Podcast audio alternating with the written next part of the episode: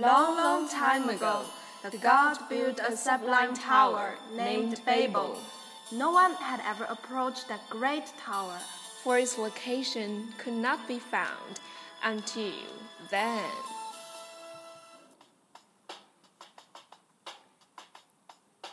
Hey Rebecca, you're carrying such a big bag. Where are going? Such a hurry.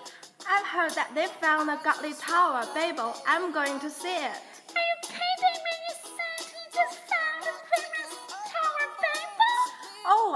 Serious. I'm going to fetch the ferry heading to Babel. Don't get in my way. We're not interested. Wait for me. I'm going with you. Wait for me. Voices that touch your heart. Languages beyond border. Welcome aboard. Our destination is Babel.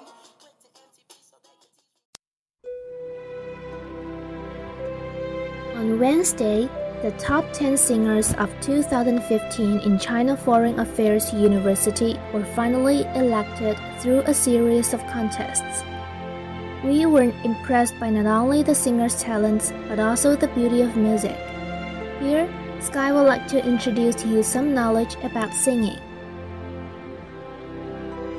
Classifying singing voices. In European classical music and opera, Voices are treated like musical instruments. Composers who write vocal music must have an understanding of the skills, talents, and vocal properties of singers. Voice classification is the process by which human singing voices are evaluated and are thereby designated into voice types. These qualities include but are not limited to vocal range, vocal weight, and vocal transition points, such as breaks and lifts within the voice. Other considerations are physical characteristics, speech level, scientific testing, and vocal registration. The science behind voice classification developed within European classical music has been slow in adapting to more modern forms of singing. Voice classification is often used within opera to associate possible roles with potential voices. There are currently several different systems in use within classical music, including the German Fach system and the choral music system, among many others. No system is universally applied or accepted.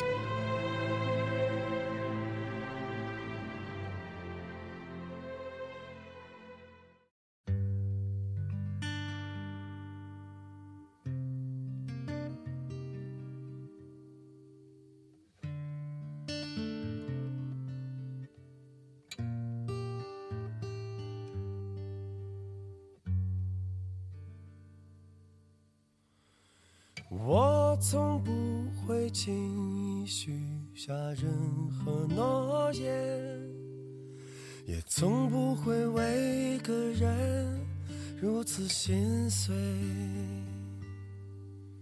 而现在我可以敞开我的内心，你是我唯一真心爱过的姑娘。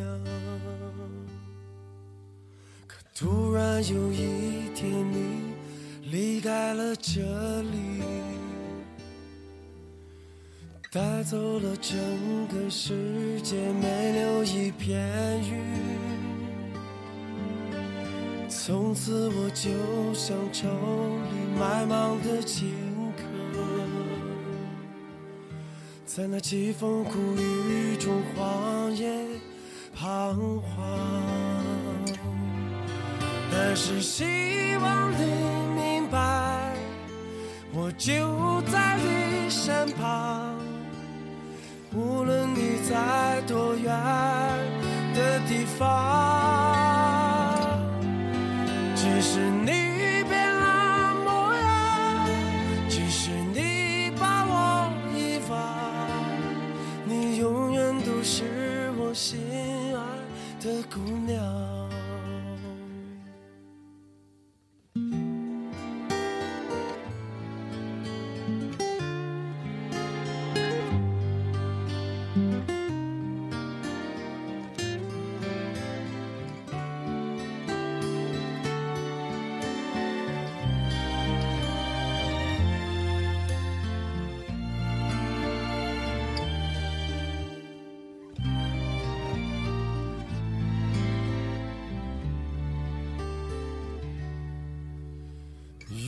上苍为你指引平坦的道路，愿命运让你遇见善良的人们，愿远方的阳光和璀璨的灯火为你照亮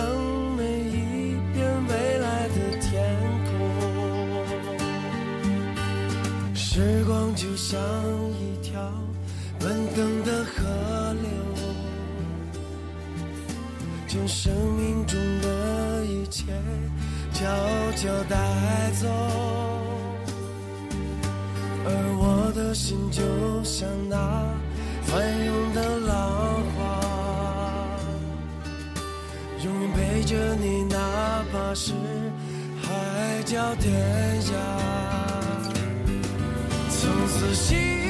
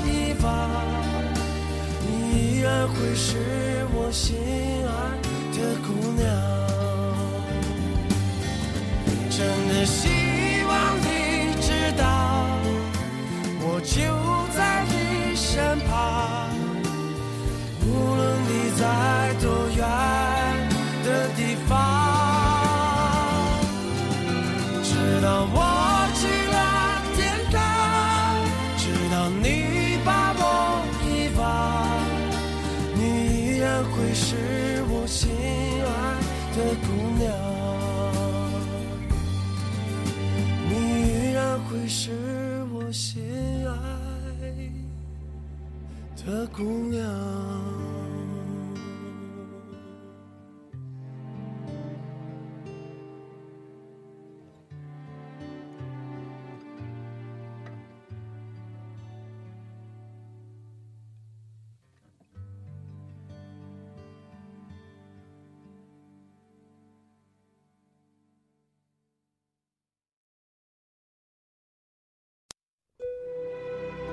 Developing the singing voice. Singing is a skill that requires highly developed muscle reflexes. Singing does not require much muscle strength, but it does require a high degree of muscle coordination. Individuals can develop their voices further through the careful and systematic practice of both songs and vocal exercises. Vocal educators instruct their students to exercise their voices in an intelligent manner. Singers should be thinking constantly about the kind of sound they are making and the kind of sensations they are feeling while they are singing. Vocal exercises have several purposes, including warming up the voice, extending the vocal range, lining up the voice horizontally and vertically, and acquiring vocal techniques. Health benefits. Singing benefits our health in more ways than one. Scientific studies suggest that singing can have positive effects on people's health. A preliminary study based on self reported data from a survey of students participating in choral singing found perceived benefits including increased lung capacity, improved mood, stress reduction, as well as perceived social and spiritual benefits.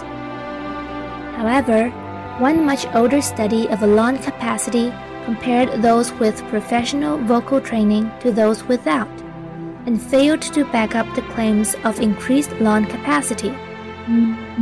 Singing may positively influence the immune system through the reduction of stress.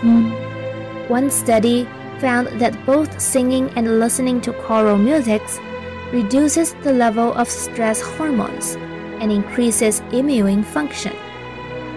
A multinational collaboration to mm-hmm. study the connection between singing and health was established in 2009 called the Advancing Interdisciplinary Research in Singing.